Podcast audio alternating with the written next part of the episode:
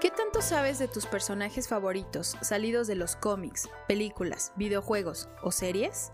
Esto es Bioláctea, el podcast que te contará un poco de la biografía y algo de lo que no sabías sobre personajes ficticios del mundo geek. Bienvenido, disfruta un momento de Bioláctea, un podcast original de Radio Alterno 68.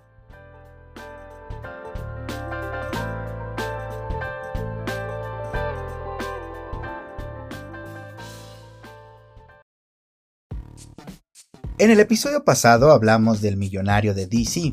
Es el turno del genio, millonario, playboy y filántropo de Marvel. Hablamos del mismísimo Tony Stark, conocido como Iron Man.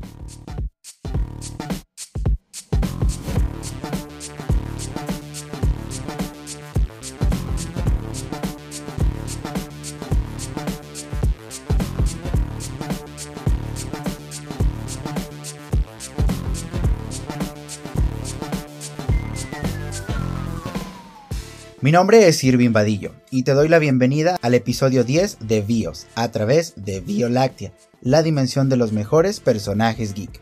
Hoy abordaremos un poco de la historia de uno de los personajes más famosos hoy en día en la compañía de Marvel. Y claro, el que derrotó al mítico Thanos. Hablamos de Iron Man. Antonio Eduardo Stark, o bien para los burgueses Anthony Edward Stark, Tony para los amigos, Nació en los 70 en la ciudad de Nueva York. Es hijo del famoso inventor y ayudante de Shield, Howard Stark, y de María Stark, una filántropa neoyorquina. Es decir, su familia era la cream de la cream. Stark, al igual que Bruce Wayne, la mayor parte de su infancia creció bajo la tutela de su mayordomo Jarvis, solo que no fue por la muerte de sus papás, sino porque simplemente ellos eran muy importantes y no tenían mucho tiempo disponible. A la postre, esto a Tony le ejercería sus daddy issues.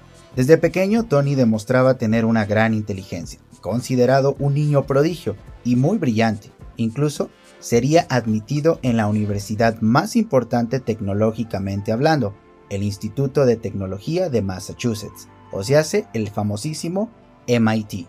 Esto a sus 14 cortos años. Ya de adulto, por ahí de sus 20, Tony perdería lamentablemente a sus padres, en lo que al principio se consideró como un accidente automovilístico, pero a la postre se descubriría que realmente habían sido asesinados por el famoso Soldado del Invierno. Correcto, ese mismo de la serie de moda de novedad de Disney Plus.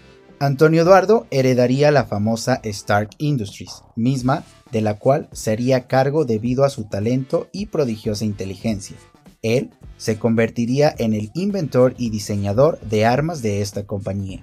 Se dice, se cuenta y se comenta que Stark Industries, después de ser la compañía número uno en el mercado de venta de armas, mandaría a Tony a una presentación de su último invento, esto al lejano país de Afganistán, donde después de hacer la demostración sería capturado por el famoso grupo de terroristas Los Diez Anillos.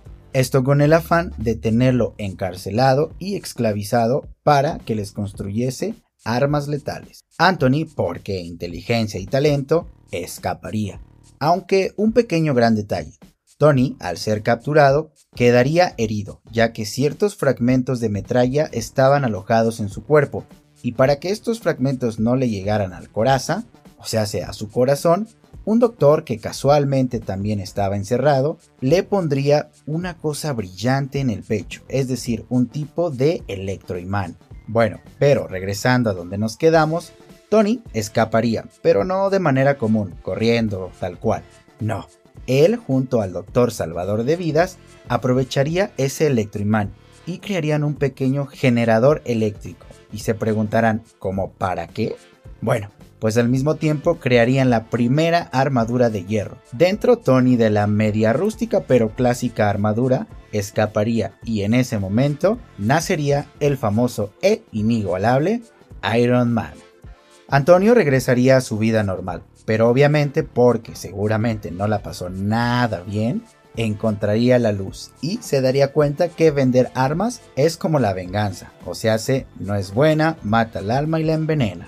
Así que él decidió cerrar el departamento de armas de Stark Industries y delegar las responsabilidades más importantes de la compañía, solo para centrarse y mejorar sus armas, crear más, ya que él se dedicaría ahora a salvar el mundo.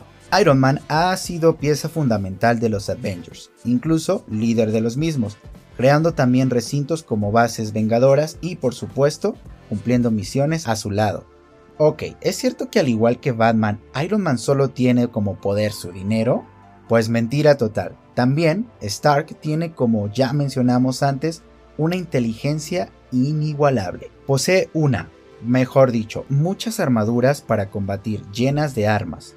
Iron Man a lo largo de su vida también ha desarrollado habilidades para pelear, porque no solo es ponerse una armadura y ya, no, también hay que saber usarla, y por qué no, también mencionémoslo, en esta categoría es un gran empresario. Y llegan los siempre confiables datos curiosos y o oh, sabías que de nuestro amigo Iron Man. Iron Man junto a Black Bolt, Mr. Fantástico, el Profesor X, Doctor Strange y Namor conformaron mi grupo favorito en Marvel, los Illuminati, porque conspiranoico. Dicho grupo fue creado secretamente. Ya hablaremos de ellos en próximos episodios. Stark compraría en algún momento de los cómics la famosa Área 51. El manto de Tony Stark también ha sido ocupado por otros personajes, entre ellos su mejor amigo James Rhodes. Tony ha pertenecido a muchos grupos de Marvel, uno de ellos los divertidos Guardianes de la Galaxia. ¿Sabías que después de los eventos en los cómics de Civil War 2, el Doctor Doom fue Iron Man? Así como lo escuchas, esto lo hizo para enmendar sus errores malévolos del pasado. Tony llegó a ser director de Shield y también en algún momento de su historia le pidió al Capitán América ser su entrenador personal para mejorar sus técnicas de pelea. Llegó el final del episodio. Muchas gracias a todos los que nos han apoyado en nuestros primeros 10 episodios, ya sea escuchándonos en su formato podcast a través de Spotify, Apple Podcasts o Google Podcasts o también viéndonos en nuestros formatos de video a través de YouTube y suscribiéndose.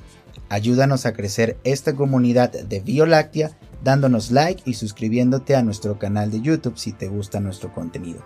O bien siguiéndonos en nuestras diferentes redes sociales como Facebook, Twitter e Instagram. Recuerda que nos encuentras como Bioláctea. Muchas gracias y hasta el próximo episodio.